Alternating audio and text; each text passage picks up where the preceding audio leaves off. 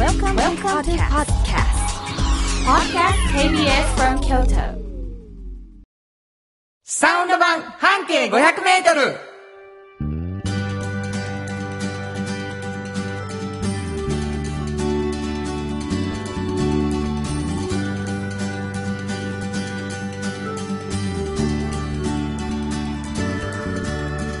こんにちはフリーマガジン半径500メートル編集長の炎上真子です。サウンドロゴクリエイターの原田博之です。6月26日になりましたね。はい。えー、もう炎上さんがですね、もう143回、えー、なんですけどね、今日でね、はいもう素晴らしいですよ。本当もうこんなにねえー本当に Q シート見ないっていうね。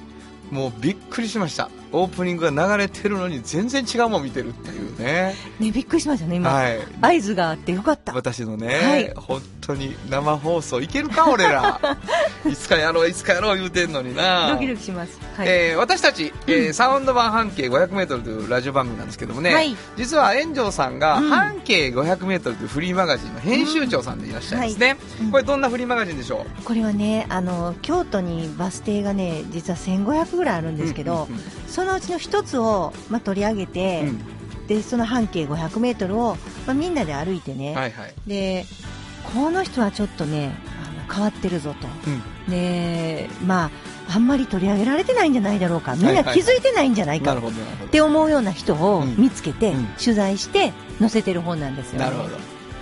このね本がまあ人気なんですけども、まあ、せっかくその編集長がいろんな記事をね、あのー時数制限の中書いてるから、うんうんうん。実はこぼれ話あるやろ。とはい。いうことで、それをラジオでやっていこうっていうので始まったのがこのサウンド版半径 500m なんですけど、まあ、皆さんからお便りをね、うん。あの私の半径 500m というテーマで送ってくださいよっていうふうに、はい。まあ、ずっと言ってたわけです、うん。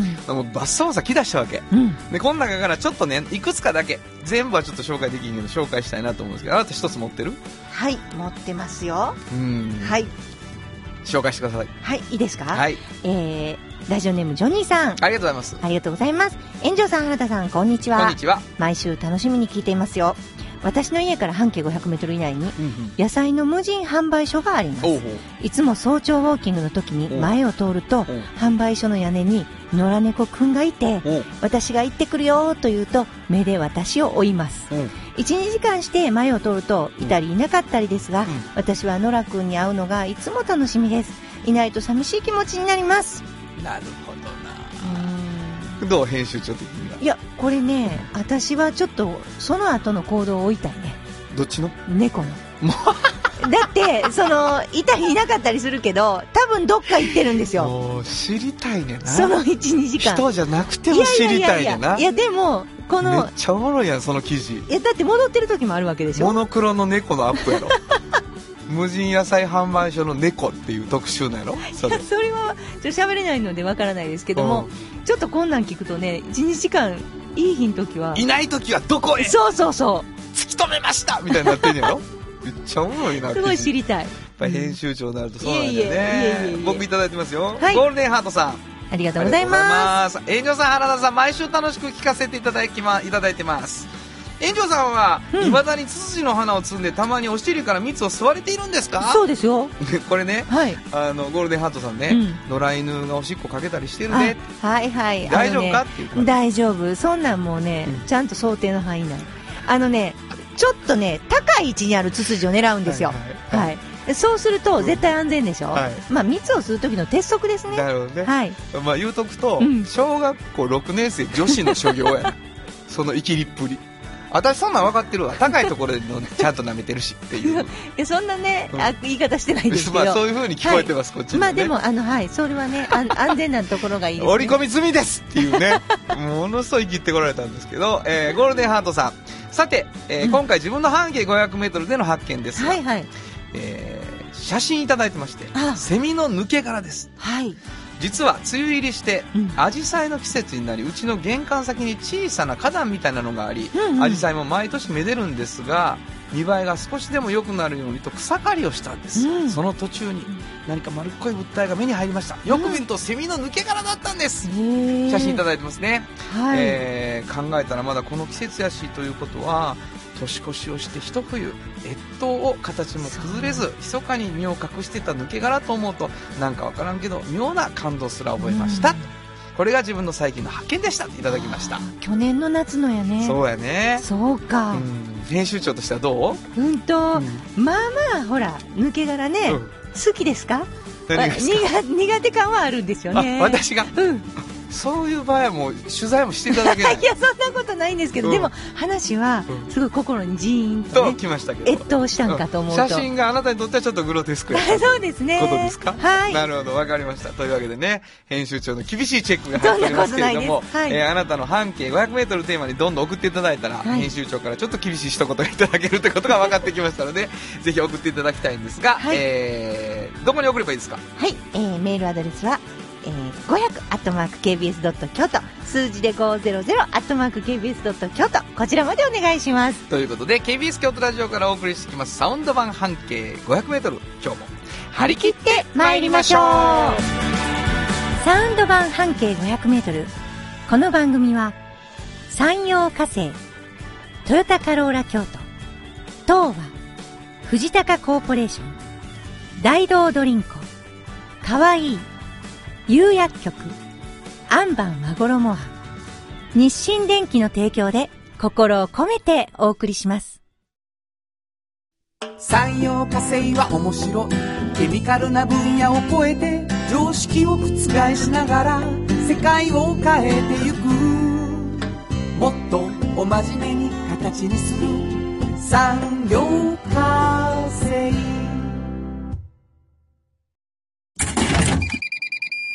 ドリンクはドゥはド塩はコンソーダイナミックドゥドリンクカンパニー心と体に美味しいものをダイナミックにブレンドします。大道ドリンク。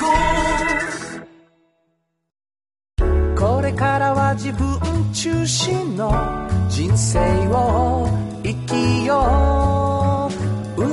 変わりたいあなたのために大人が輝くファッションブランド。かわいい。新語編集長の。今日の半径500メートルこのコーナーでは京都市バスのバス停半径 500m のエリアをご紹介するフリーマガジン半径 500m 編集長援助進行がページに載せきれなかったこぼれ話をご紹介します。はい。まああのみんなもね、だんだん自分の半径 500m 送ってくれるようになってますけれども、うん。まあやっぱり編集長ともなるとですね、もうすごい角度から半径 500m でいろんなものを見つけておられるわけでございまして、はい。まあそのこぼれ話、記事になったもののこぼれ話をいただくんですが、うん。今から話していただく内容、うんどこかのバス停の特集の時に一度一生懸命炎上さんが取材をした話、はいそのこぼれ話です。そうですねそこで聞いてくださってる皆さんにはですね、どこのバス停からの半径500メートルやったかは予想してもらいながら聞いてもらうというコーナーになっております。うんで、最初にですね、炎上さんにバス停のヒントをいただいてるんですね。うんで、このヒントがもう非常にあの、なんていうかな、口頭向けだと。うん口頭向けであってほしいと。いろんなもう声をいただいてますが、うん今日はどんなヒントでしょうか？はい今日は、うんあの久々にうん大きな通りが二つ交わるバス停なるほど。うんなるほど、なるほど。。うんこれはいいですすね大きい通り2つ。うんもう、あの、当たりそうだからやめとくわ。本当に？いろいろありますよそんなんそれこそねあ、ほんまですか？うんやってみようか、1個ぐらい。やめときましょう、うん。あの多分違うと思うのを1個言うわ。はい例えば、うんそんな大きくないって思うのか、大きいと思うかだけ教えて。大きいですあ、違う。今から俺が言うやつ。わかりました今から俺が言う通りな。それはそんな大きないよっていうレベルなんはいだろうか。はいいや、もう非常によく言われてる有名な、はいはいあの、二つの通りねはいはいはい。烏丸丸太町。ああえっとそれは大きいですけあ、どこれ大きい。もっとあの幅が大きいんですあの通りの そういうことやな。そうですれだから丸太町通りやとちょっとまだ小さいで。えっと、あの、一つが、ものすごく幅が広いんです。シーコ正直すぎるわ い。やいや。一つが大きくて、一つは、ち、もうもうちょっと小さいかもしれない。そうなんです、な。るほど、なるほど、なるほどね。そう。だからちょっとびっくり。りしたね、カラスも丸太町は。どっちかが入っとんな、これ。どっちかが入っとるわけでございます。す皆さん、どっちかが入ってる。というわけでございまして、はいはい予測しながら聞いてください。はいはいその、何でしょえっと、そこの、うんあのね、えっと、これは、何屋さんって言った時に、うんもうこれ、多分何屋さんって言えないうんものに私出会ったんですよ。はいはいはい。えっとね、三つの、うん。まあ、業種が入った屋さんなんですよ。だから、あの、わかります？じゃあもうな、屋さんがおかしいよ。何々屋さんって。三つの業種が入った屋さん。そうそうそう、何々屋さんって言うでしょ。はいはいだからそれ八百屋さん。そね。う。うん。えー、お肉屋さん。そうそうそうそうそうねえー果物屋さん。そうそうそうそう。はいはいはいで、ここはね、うんほんまに絶対言えない。あのね、ミュージックと、お、ミュージック。うんデザインと、おアート。ね？これ分からへんでしょ？何屋さんって言ったらいいか。もうさ、うん。ミュージックはまあなんか、うん。まあ俺自分がやってるしかな。うん。でも CD 屋さんとかやんか。うん例えば。うん。その、でもミュージックを売ってんの。あ、ね、ミュージックを聴かせるんですね、そこで。なるほどなるほで、デザインも見せる。ど。見せる。で、デザインをしにしてもらう事務所でもある。で、アートも飾っている。あ飾っているう。ん。だから、もう、分からへんでしょ？もはや。もうそうやな。はうん。で、奥さんが音楽、音楽家なんですよ。いはいはい。音楽を作ってらっしゃる。で、デザインは旦那さん。はいはいはい。ね？はいで、えっと、その二人が大好きなアートを売ってらっしゃる。あ、なるほど。アートとか、まあ言ったら、はいはい食器とか雑貨とかいろんなものはいなるほ。ど。なるほで、それをね、もう、なんて言うていいか自分らでも分からへんって話。ど。なるほど。だからもう、何も言ってないんですよ。で、それで、あの、店名だけが決まっていて、芽吹くっていう。芽吹く。はい。新芽が芽吹くとかの芽吹くっはいていう、あの、漢字で芽が吹くとか言って、芽吹くっていうね。で、こんなね、洒落た、まあ、雰囲気するでしょ、うんうん。でも、なんてことなのなんか二人は、すごくね、あの、普通の感じで、あの、中学が同じなんですって。うん。で、中学の同級生。なんですよね。で、伊吹山の方にある滋賀県の中学校で。二人は同級生で、はい。で、その二人は中学一つ二つしかクラスがなかったんですって、はいはい。で、その時別に、あの、知ってたけど、隣のクラスやったり、同じクラスだったりするし、知ってたけど、別にその時はお付き合いしてなくて、同窓会で再会した時に、なんか、同じもんが好きなんですって。骨董品となるほどか。なるほど。で、そっから二人で、いろんなもんを、もうなんかね、買いに行ったり見に行ったりするデートを重ねて、まあ結婚するんですけど、好きなものが一緒ね。一緒なんですよ。なるほどね。全く。ほんで、で、二人とも好きなものが一緒なんやけど、それが例えば、あ、同じ古い雑貨やったりね。はいはいはいはいなんかこの何年代のこの古い食器が好き、お皿が好きと思ったり、うんこの古いランプが好きとか、はいはいはい。なんかそういうものがこう重なるんですよ。うん、で、でも、旦那さんはデザインをやってて、奥さんはミュージックミュージックやってるから共通点ないし、うんなんか結婚したら、全部やらへんかと。なるほど。うん。一緒のところでうん。住みながら。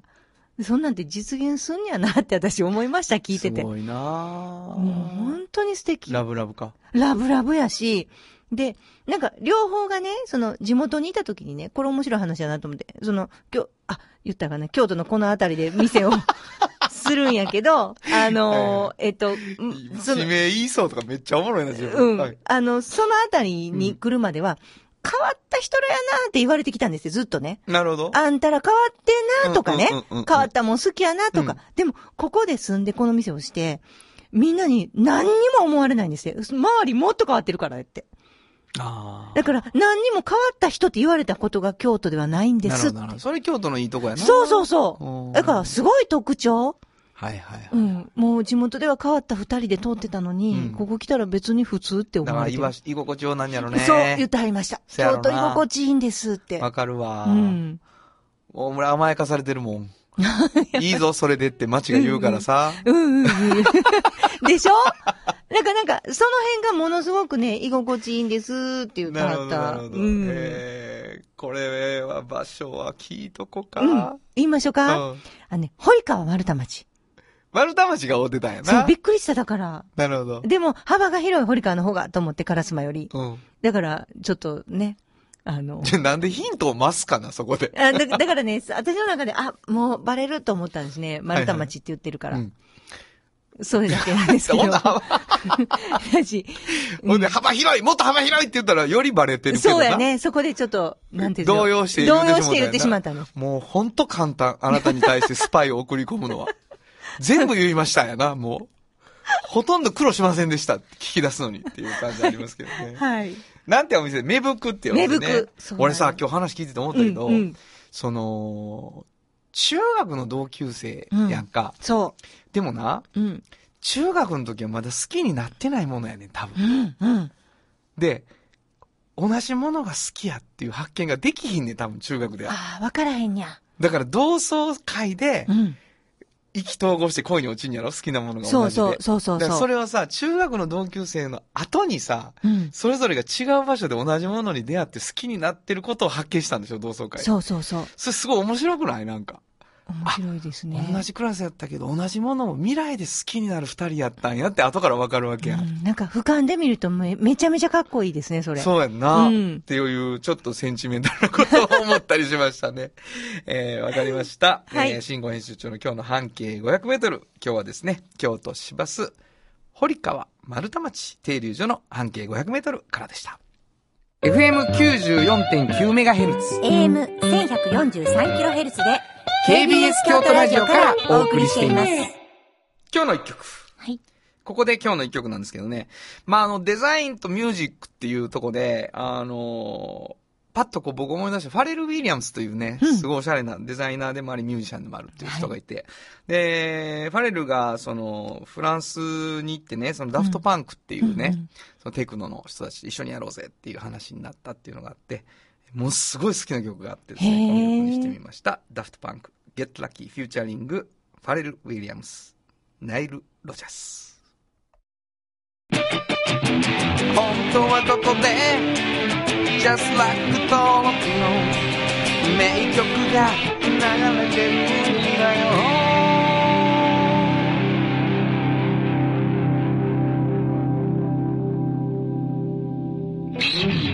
もうね、うんあのーリズムギターってこういうもんやっていうね、うん感じとか、こう、コラボしていく感じとか、でもなんかおしゃれ感みたいなのが、すごいなと思うんですけどね、グラミーであの、演奏される時があってね、あの、めちゃくちゃ感動しましたけどね。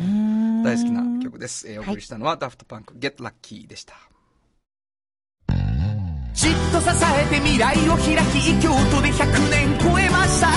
大きな電気を使える電気に変えてお役立ち。お役立ち。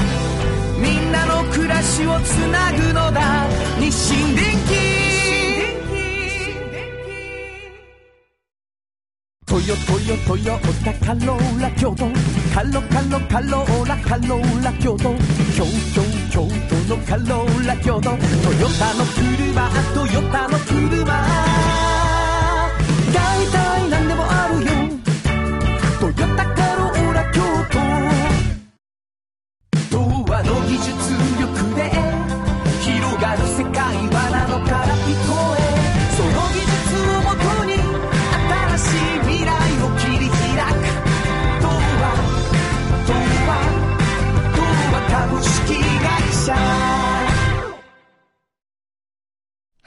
原田博之の音楽機構このコーナーは私炎上真子が独断と偏見で原田さんの曲を皆さんにお届けするコーナーです。ありがとうございます。はい。もうあのー月の終わりなので、うんうんあのーいつもなら新曲発表みたいになってるんですけど、はいはい6月はもう第1週にね、うんえー、サトナウラブっていう曲をね。演奏してますので、えー今日は炎上さんの推薦曲みたいそうなんですよね。あの、アンコール気分でね、はいはいはい YouTube でいつも流れているんで毎週2すけど。曲ずつやってるんですね。はい。あれ結構、あのーアルバムの中の曲とか、私の知らなかった曲とか、はいはいいろいろ流れて、はいもう一回あそこで弾き語りで聴くみたいなことがありがとうございます。あるじゃないですか。はいやっぱりいい曲にその時に出会うことが多くって。うわ嬉しいこと言うてくれるなはい。YouTube でアンコール気分、原田博之が毎週2曲ずつ上げているという、そのコンテンツで出会るんですね。そうなんです、そうなんです。あれ、チャンネル登録もね、簡単らしいで、YouTube いうのは。の登録するだけらしいわ。そうですね。もうはい。全然伸びひんの、皆さん。もうちょっと登録してくれるだけでいいのよ。皆さんでもあの、登録しなくても聞けるからね。やめろ。や。一回でもね、あの、はいはい聞いてほしいなと。あの、セインピエロっていう曲がが、あったじゃないですか。ありがとうございますちょっと前にねあれ、ね、マッドピエロに対してセインピエロだと思うんですけれども。はいそうですね。あれ、すごくいい曲ですよね。あ、本当。あれは素敵やったなあのーゴダールのマットピエロっていう映画をね、僕何回もあの、モチーフに、歌詞に出てくるんですけど、出てきその言葉。はショックやったんやと思う。い。うんあのー本当にこう、なんていうかな、逃避行の先で自滅していく主人公の話なんだけど、俺自滅できひんなと思ったんですよね、それ見てて。うんうんで、まあそんなことを、あ結構正気の、正気のピエロやなって自分で思って、うんえー書いた曲なんですけどね。今日はその曲ですか？はいわ、。かりました。じゃあ紹介してください。はい。えー、原田博之で、セインピエロ。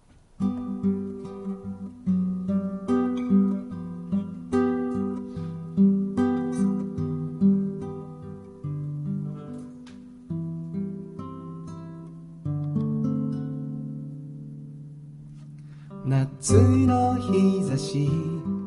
昼下がり木陰へと逃げる。波の音は眠りを誘うびやく僕ら何かから逃げるように。車を海へと走らせて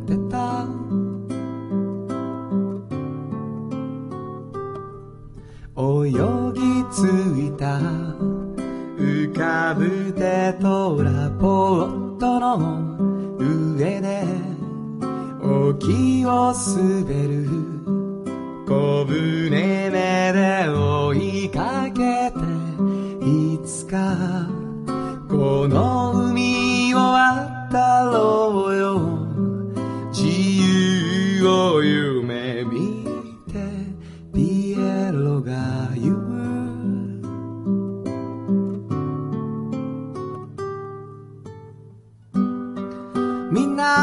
風が運んでくる。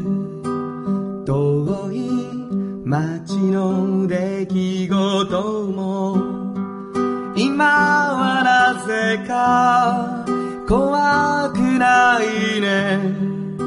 一日だけの逃避行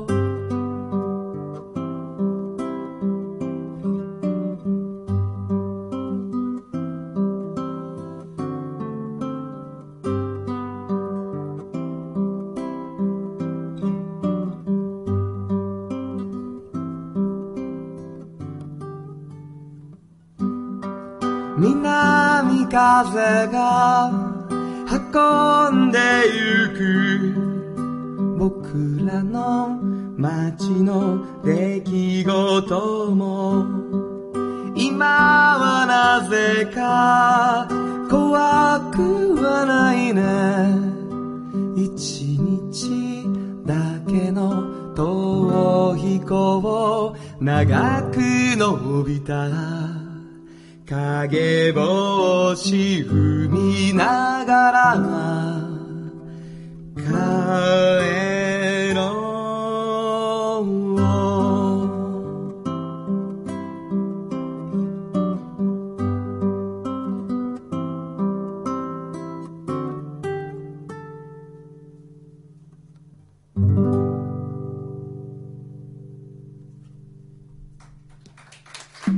うサウンド版。半径500メートル。ものづくりに店づくりお客様の欲しいを届けるカンパニー。汗をかきかき喜びを共にトータルソリューション。藤高コーポレーション藤高コーポレーション。あなたの着物が生まれ変わる。物仕立て疾患屋さん。和衣あリーズナブルで満足できる着物。あれこれ。和装のある日常に楽しく気軽に出会ってほしい。助かるなんでも着物ケア。和衣はおっちゃんと、おばちゃん。このコーナーでは仕事の見え方が少し変わるフリーマガジン、おっちゃんとおばちゃんの中から毎日仕事が楽しくてたまらないという熱い人、またその予備軍の人々をご紹介します。はい。えー冒頭で半径500メートルというフリーマガジンの編集長だという話もしましたが、もう一つフリーマガジン、おっちゃんとおばちゃんというのもはい園長さんが出しておられます。うん。これどんなフリーマガジン？これはね、あの、半径500メートルをやっていて、あの、まあ、いろんな方を取材するときに、うんうんまあ、ある程度こう、お年がね、おっちゃんとおばちゃんって呼べるような方々。に出会って、で、その方々が、まあ皆さんその、仕事がもう面白くてたまらんっていうね、感じの人たちが多いんですよ。はいはい。で、そういう人と出会うたびに、まあ、こういう風な未来をね、若い人が予測できるんかなと。うん。きっと今がピークとか思ってる方も多いし、ね自分が何十年か後こんなにこう楽しく仕事面白いと思いながら生きていけんのかなっていう風に、まあ迷ってらっしゃる方も多いと思うんでそういう学生さんとか就活前の人とか、若い方たちに、そういう人たちに向けて、まあそういうおっちゃんとおばちゃんになれるような秘訣を聞き出してうん載せてる本っていうのがおっちゃんとおばちゃんなんですね。ね。うんえー質問が来ております。はい。ラジオネーム、ジンさん、ありがとうございます。ありがとうございます原田さん、炎上さん、スタッフの皆さん、こんにちは。こんにちはこ。んにちは。いつも楽しく聞いています。炎上さんがされているのは、うん。人と会わないとできない本の編集ですが、はいはいはい。取材するのもアポを取ってというより、飛び込みで行かれると思うので、うん大変じゃないですか？っていう質問が来てるんですけどね。あ、アポを取ってです。あの、そんな、飛び込みで取材行くことはないですね。だけ、ど、はい。その、もちろんさ、取材にたどり着いた先ではさ、はい。き取る、あの、もちろんそうやろうけど、ええこの人を取材したいっうん。て思った時に、知り合いじゃない時もあるんでしょ、知り合いじゃないですよね。最初。ないです、ないです、ね。それどうやってこう、あの、口説き落とすわけですか？そうですね。それまでに何回かお話を、まあ、お客さんとね、店主みたいな形での時もあるしいろんな時にこう、何かにつけ話をして、その結果、一回取材したいっていう話を申し入れる。じゃあもうすごくその、いつか取材したいなと思いながらまだ、そこまで行ってない人もいはるわけ。はい。おっちゃんとおばちゃんにいつかこの人を乗せたいああ、います、います。はい、ありますそうやもんな。はい。だからまあ、まあずっと苦労っていうよりはもう24時間考えてんのよね、そのことについまあて。、そうかな。まあ、会った時に、あーって思いますよね。この人。僕見たことある、何回も。あ、あーって思わはった時。本当に？うん。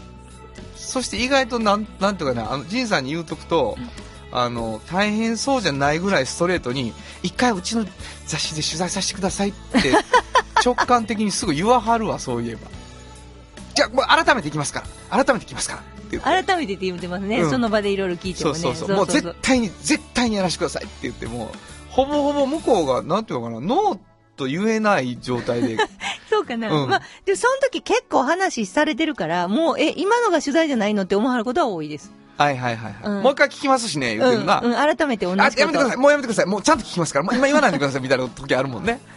出さんといて私が聞くとき、聞きたい時に聞くから。みたいな時がありますね。そうです、そうです、そうです。えー、そんな感じでございますけれどもね。まあそんなおっちゃんとおばちゃんの中から一人選んで、今日はこぼれ話を聞きたいと思います。どんな方のご紹介でしょうか？はい。。あのね、今日はね、うんあの、まあ、コーヒーの。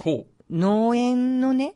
主なんですけど、まあ、焙煎人でもあるんですよ。はいはいはい。で、あのーローストラボっていう会社をされてて、うん私が出会った時はね、もうね、10年ぐらい前かな。彼は、えっ、と、あれどこになるのかなあのー豊中。うん豊中の、えっ、と、空港のあたりやね、はいはいはい。あのあたりにデコカフェっていうね、ほう、あのーカフェをしたはったんですよ。コーヒーだけある。はいはいはい。で、そこでコーヒー美味しかったから、その店主やった彼に、まあいろいろ聞いていたら、うん実は、その、昔、まあ、大きい大手のコーヒー会社にいて、コーヒーめちゃくちゃ美味しいと思って、もう、コーヒーについて研究しまくったとう。ん。で、なんとか、日本でもね、作れへんのか、コーヒーを。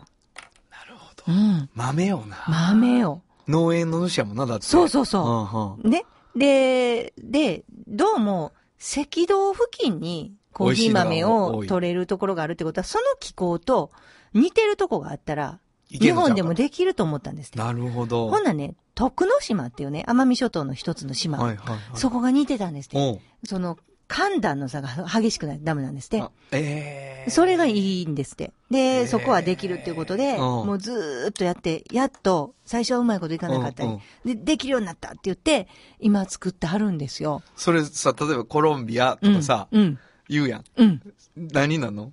豆の種類ですか？いや、その時によっていろいろですけど、私、いやいや、ジャパンみたいになるの？わからない。なんのかな？なんやろね？でも、豆の原種うんっていうのは多分、もともとあったものではないとなるほど、思うのでなるほど。、そう、そらそうやな。そうなんですよねなるほど。でもすごいな。日本で育てるって、うん日本で取れるコーヒーを作ったはんやん。そうなんです。でもそれができてるってこと？うん、ちょっとずつちょっとずつでき始めていていいて、すごいやん、で、飲みたいわ。スペシャルティーコーヒーを、まあ出してはるんですけうど、ん。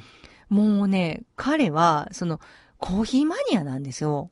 はい。で、例えばね、酸味のあるコーヒーあんまり好きじゃないっていう人も多いじゃないですか。僕そうです。でしょ、うん私もそうなんですけど、うん酸味って、いろんな時に出る可能性があるんですよ。例えばね、はいはいはい豆そのものがちょっと酸っぱいめの味の豆だ豆った。の味な？っていうこともあるし、あと、えっと、焙煎が。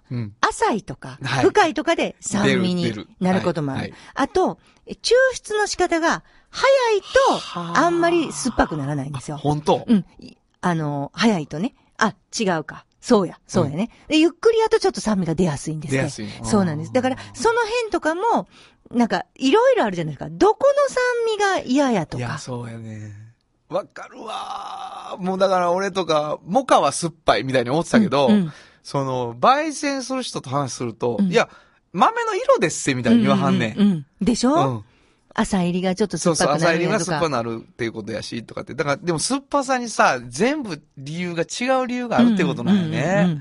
面白いなだからな、なんかね、その辺がね、なんか、あの、すごい、あと、あと水のね、種類も、香水か軟水かで全然ちゃうんやな。で、すごいのはデコカフェ行った時に、私はそんなんが好きでしょ、うんじゃあそういう風に、あんまり酸っぱくないのにしますね、とか言って、こういう類で、みたいな感じでこういろいろ入れてくれはるんですね。で、もう一人違う人が、ものすごい苦いのが好きと。はいはいはい。もう、苦くて苦くて、うんもう、ちょっと大丈夫かっていうよう重いやつな重いやつ、うんっていうのをするために、わざわざその人が来た時のために、あの、香水を買っとかあるんですよ。はあ。香水で入れて、で、こういう出し方して、こういう風にしたらものすごい苦なるとか。だから、自分は好きじゃないけど、うんうん。苦い豆はい。で、あの、ちゃんと苦くコーヒーを入れてあげられる。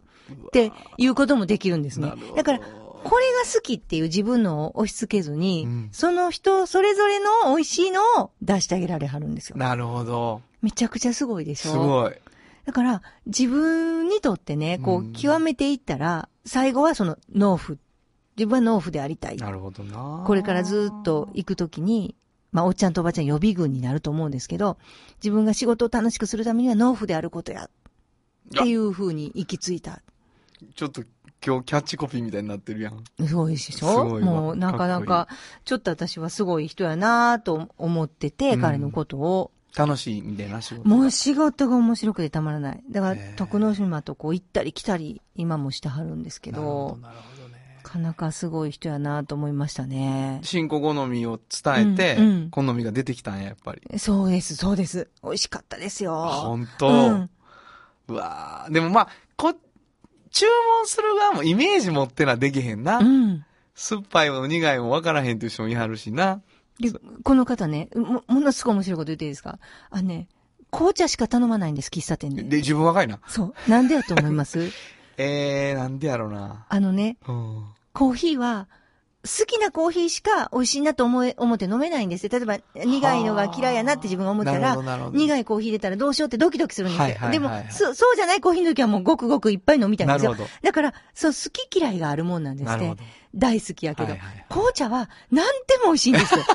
もう、何が出てきても美味しいって飲めるんですって。面白いな、うん人ってやっぱ面白いね。そう。だから僕何が好きかって言ったら多分紅茶かもしれんいや、あう。そうか。うん。だって何が出ても、コーヒーはこれだけが好きやけど、紅茶は全部好きやからね。って言うたはった。へえ、面白いなわ、かりました。はい今日のおっちゃんとおばちゃんご紹介したのは、はい。ザ・ローストラボ代表であり、宮出コーヒー園農園主の宮出博さんでした。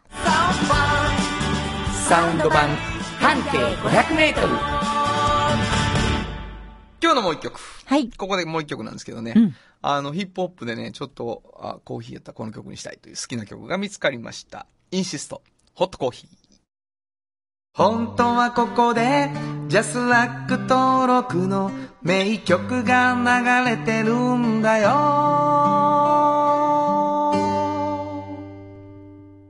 結構好きなはい。感じなんですけどね、えーお送りしましたのはインシスト、ホットコーヒーでした。童話の技術力で広がる世界はなのか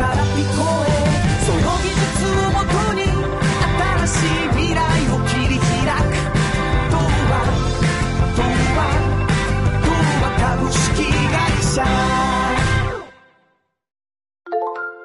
あなたに寄り添い毎日をそっと支える。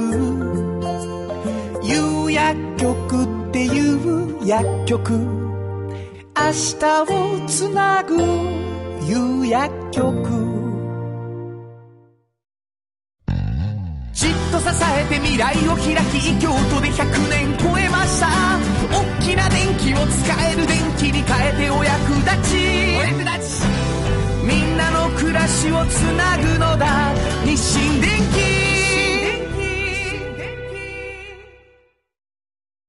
原田博之のサウンド話。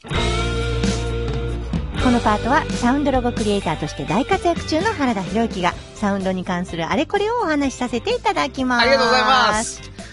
ありがとうございます。原田さん今日はどんな話？お便り来てますあ、お便りが来てる。はい。ははい。原田さん、援助さん、スタッフの皆さん、こんにちはこ。んにちは。毎週、ポッドキャストで拝聴しておりますありが。とうございます。岡山市在住の鴨志田です。すごいね。すごい、岡山から。さて、大変久しぶりのメールにもかかわらず、うんうん原田さんに大変失礼な質問がございます。なんだと？番組で流れている東和株式会社さんのサウンドロゴなんですが、の曲ね。東和の技術力でお前が歌うんかい。広がる世界は、ほやほやほやほやほや。その技術を元にって続くんですけれども、今のところの歌詞がどうしても聞き取れないです。あ、そう。うんそう予想書いてないの何？うん、なんかね、あのー世界からのほにゃららららって聞こえるんですって。うんで、で、えっと、東和株式会社さんも大変失礼な質問なのですが、教えていただけるとスッキリしますので、どうかお願いします。もう本当に東和さんごめんなさい。こんなことを言われてしまいました。はい。えっと、慎吾さんは知ってる？知ってますよ。なんて言ったは言っていいの？のいいよ。ナノからピコへ。ナノからピコへ。はい。これもうあの、そうなんです。だから、まあ、せやな、危惧してたとこではあったんですけども、うんやっぱりその、ナノっていうものすごく細かい世界うん。のもう一個先がピコうんっていう世界なんだと。はい。それをね、こう、サラリーマンの、まあ、東和の皆さんがね、まあ、僕らの世界ナノからピコに行ってるわけです。つってね、こう会議で言うわけですよ言っ。たはった。うほんでもうさ、もう、ナノはまあ、ちょっとほら、そう、聞いたことある。あるやんうん。でピコになるとさ、うん聞いたことなくてただ可愛いやんか。もう、かわいいかわいい。ピコ もう最近僕らピコですから、みたいなね。でこれは、その、広がる世界がそのナノからピコになってるっていうのが、あの彼らが思ってるピコと、僕が聞き取ったピコの可愛さがもう全然多分違くて、うんどうしても入れたかったんですね。で結局それを入れたら、みんな知らんから分からへんっていうね。そうだね。何のことか分からへんよねかった。んですけど、あの、本当に細かい世界を、あの、の中で、東和さんっていうのは戦ってるっていうことなんですけどね、改めて、広がる世界はナノからピコへと言ってるかどうか聞いてみてください。えはい東和のサウンドロゴ。ではどうぞ。東和の技術力で広がる世界はなのから聞こえ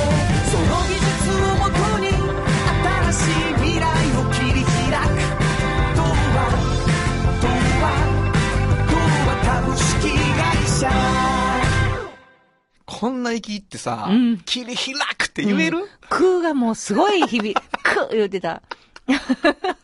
まあそういうわけでね、あの、そう、そう聞いていただければ、ナノからピコへって言うてるわ、という感じでございますけど、よかったです。こんなお便りでね、あの、はい。なんていうかな、口ずさんでいただける結果になるっていうのが嬉しいですね。嬉しいです広がる世界は、なのからピコへということで、はい今日は、えー、東和さんのサウンドロゴでしたね。以上、原田博之のサウンド話でした。サウンド版半径500メートル FM94.9MHz。AM1143kHz で KBS 京都ラジオからお送りしています。あの話、この一曲。このコーナーは私たちそれぞれがこれまでの人生で印象に残っているちょっといい話をご紹介するとともに、その話にぴったりの一曲をお届けするコーナーです。え今日は炎上進行が担当します。えっとね、この間、あの、三重県の津市にね、あの、ちょっと用事があって行ったんですよ。で、そこで、あの、実はね、三重県の津に、うんと、かつて、2017年ぐらいまでかな、あった、あの、カラスっていうね、本があるんですね。英語版で、えー、最終96ページぐらいまであって、えっと、年に3冊、まあ、全国の、まあ、直取引をされている書店に置いてあったんですね。京都だったら、ほほほ座さんに置いてあった本です。もともとね、その本はフリーマガジンで、あの、あったんですけれども、えー、その時はね、新聞に折り込んで入ってもらったりとかしてて、入れてもらったりしてたんで、あの、新聞社が買い取ったりしてたんでフリーマガジンになってたんですが、ちょっと新聞社も景気が悪くなって途中からちょっとそれはできないということになったんで、その西谷真二さんという方が一人で作ってたんですけど、その方が、うんと、フリーマガジンから、じゃあ売る本にしないといけないかなっていうことで、始めた。っていうのが売り始めた最初ですね。でもまあ、フリーマガジンだった頃から数えると15年間出しておられたんです。で、この本、あの、今は古本屋さんをされてるので、西谷さんは。そこにちょっと遊びに行って、まあ見せてもらったけど、まあ、すごい本でした。もうあの編集者としても尊敬しますね。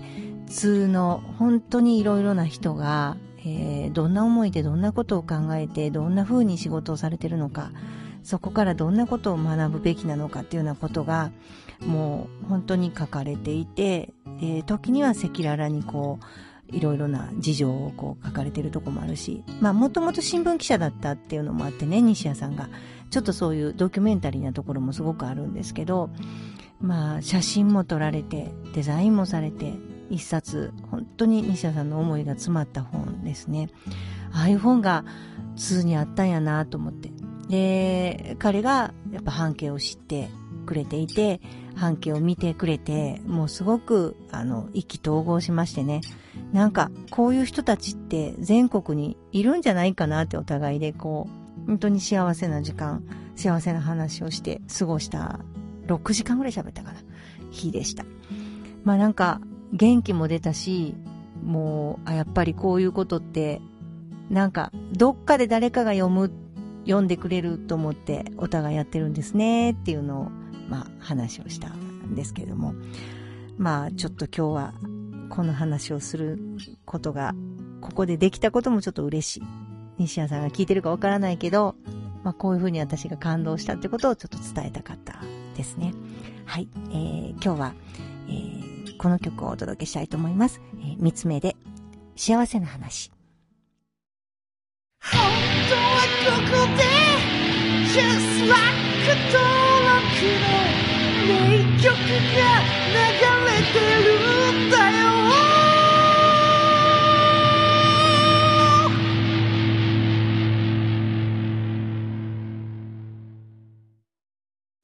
産業化成は面白い。ケミカルな分野を超えて常識を覆しながら世界を変えてゆく。もっとお真面目に形にする。産業化成。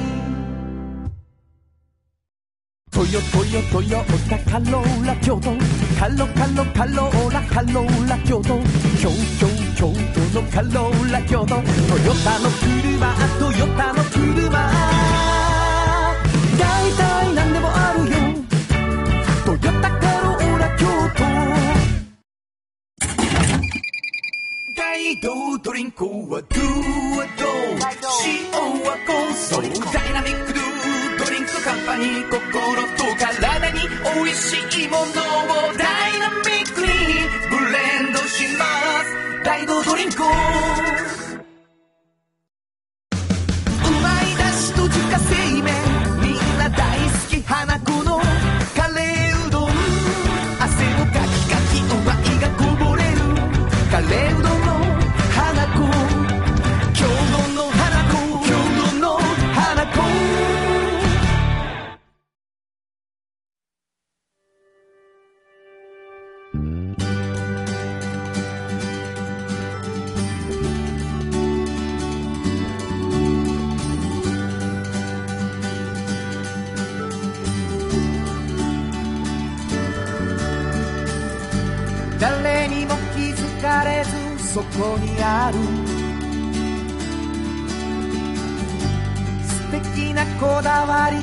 哲学を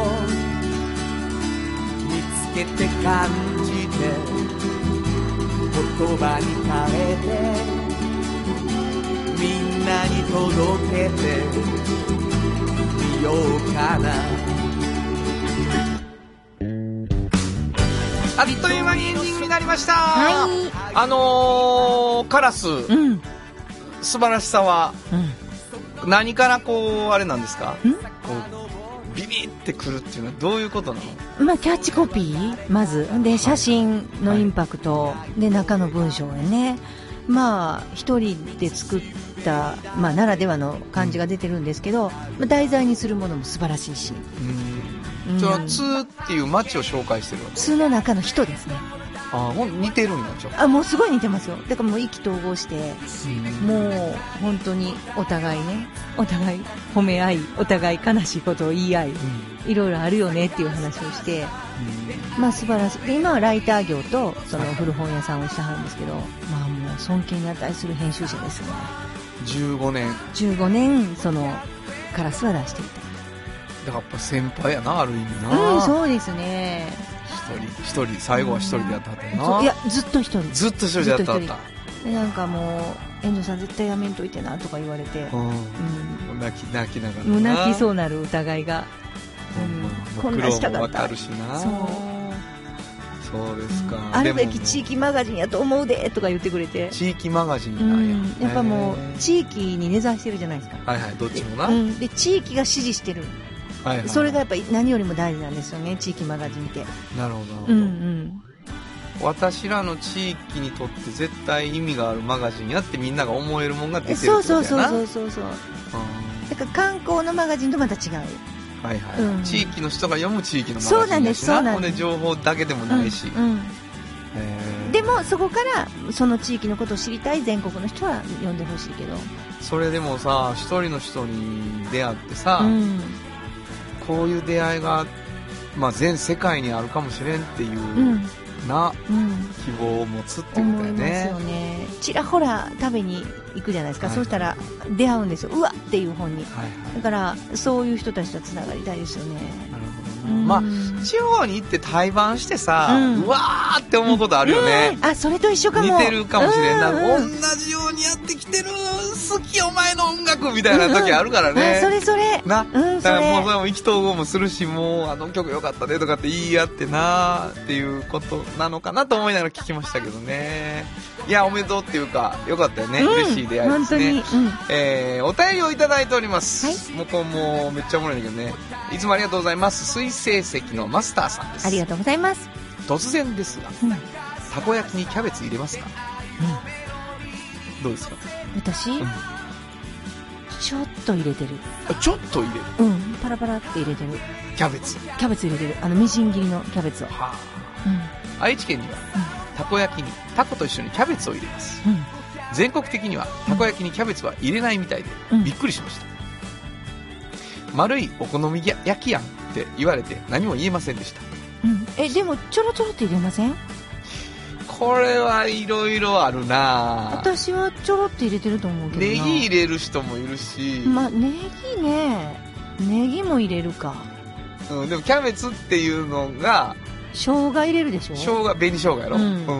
キャベツもシャーってあの縁にも全部つくぐらいシャーって巻きますよ。はい。なるほどなるほど、うん。シャキシャキして美味しいのでやってみてください、うんやってました炎上さんが。はいすいません。やってます。はい。これまあ賛否あるやろな、うん。食べ物の地域差面白いよね。あのー確かに丸いお好み焼きやんっていうツッコミの意味もわからんくないよね。でも生地が全然ちゃうよね。液体やもっともっと。あうんのシャーってあの流し入れる液体、うん、全然違う。中もトロトロやし。ふわっとした平行関係はもう絶対に許しません。そんなことないです。全然パラレルじゃないですから。その理屈は全然パラレルじゃないです。そんな言い方してませんし、はい。お好み焼きとたこ焼きではもう全然柔らかさが違います キャベツを入れててもということであの、はい水星石のマスターさんあの安心してください、はい十分たこ焼きです。はい、大丈夫え、です。うちの編集長がはい。太鼓判をしておりますね。はい。えー、まああのこんなメッセージも嬉しいな。うんちょっと、嬉しいです あの、バカバカしい話をする。えー、皆さんのメッセージをね、お待ちしてるんですけど、はいえー、あなたの半径500メートルをテーマに、うん。ということで、身の回りにいるこんな人、身の回りで起こったこんな出来事などを番組まで送ってほしいというふうに言ってるんですけどね。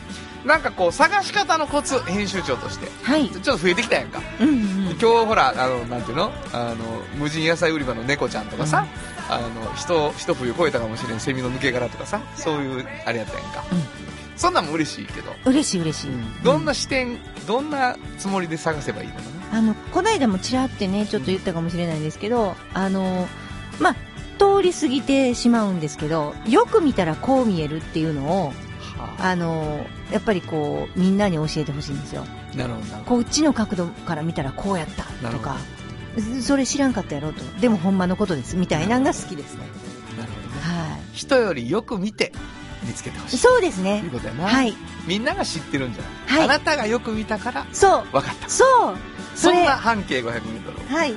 送っていただきたいと思うんですけどね。どこに送ればいいですか？はい。メールアドレスは、500-kbs. 京都。数字で 500-kbs. 京都。こちらまでお願いします。ということで、午後5時からお送りしてきました、サウンド版半径500メートル。お相手は、フリーマガジン半径500メートル編集長の炎上真子と、サウンドロゴクリエイターの原田博之でした。それでは、また来週サウンド版半径500メートル。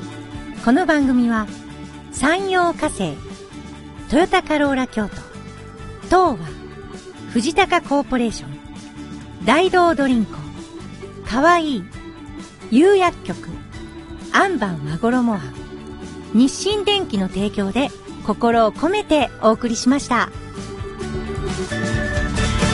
たった半径500